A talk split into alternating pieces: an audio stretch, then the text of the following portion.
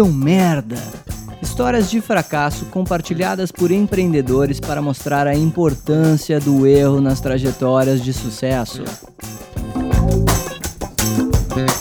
Teve uma, é a causa de um, de um sucesso hoje nosso tá num fracasso passado, tá? Na minha empresa anterior, chegou uma hora que a gente tinha algumas dificuldades de entrega do que estava desenvolvendo de software. Aí a gente procurou ajuda e resolvemos implantar na empresa uma metodologia chamada CMMI. É um negócio do Software Engineering Institute, da, da Carnegie Mellon, um negócio que na época, nos anos 2000 e e pouco, 2007, 2008, 2006, algo que teve assim muito em alta e era uma metodologia que falava assim: cara, nós não queremos heróis, nós queremos processos que funcionem e que sejam previsíveis. Eu gastei anos da minha vida e alguns milhões de dólares na minha empresa anterior implantando essa metodologia que era supostamente mágica.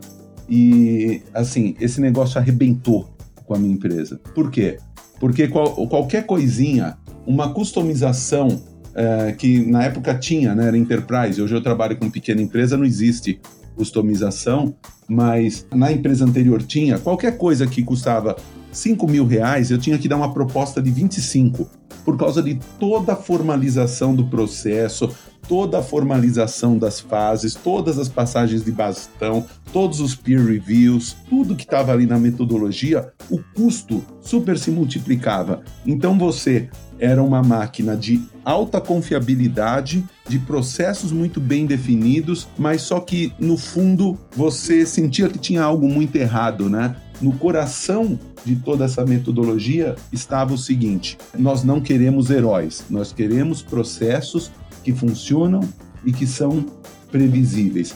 Isso daí foi um negócio que quase que arrebentou com a minha empresa anterior, até a gente dar um chute nisso. E muito hoje da cultura de desenvolvimento e da cultura de produto da OMI, ela iniciou numa cultura de negação, simplesmente. Eu e o Rafa, numa conversa um dia, a gente falou assim: cara, eu não sei o que, no, o que nós vamos fazer.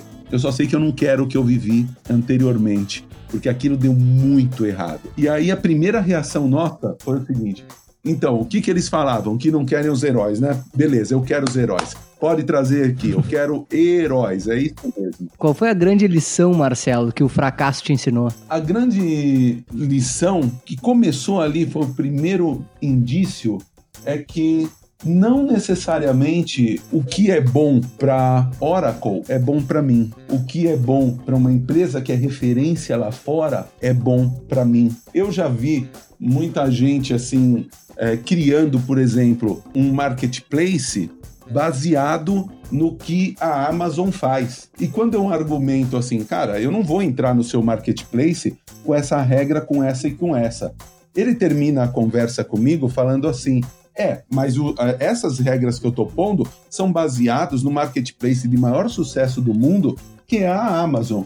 Eu falo: ah, legal, filho. Só que será que a Amazon nasceu com essa regra ou ela criou há três anos? Porque para eu expor o meu produto para 500 milhões de pessoas, eu me sujeito a essas regras da Amazon. Mas com você eu vou exibir esse produto para quantas? Para duas mil pessoas? Desculpa, né? não vai funcionar.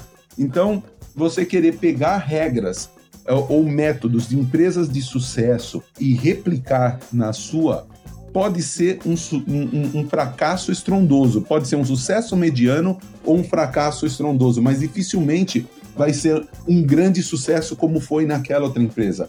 Por quê? Porque a situação é diferente, o estágio é diferente, tudo é diferente, as pessoas são diferentes, o mercado é diferente, a cultura do país é diferente. Então você pode se inspirar nesses playbooks. Mas você, o que eu aprendi é que seguir cegamente o que deu certo em outra empresa, fatalmente não vai te levar para a posição que, que você quer.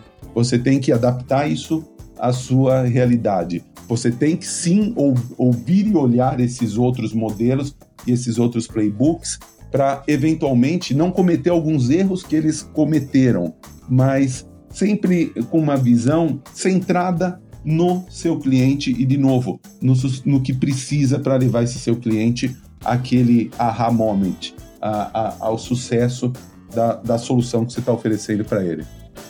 Assine o podcast empreendedor e acesse www.distritoe.com.br para aprender tudo o que você precisa saber sobre empreendedorismo diretamente com CEOs e fundadores de empresas que estão revolucionando os mercados brasileiros.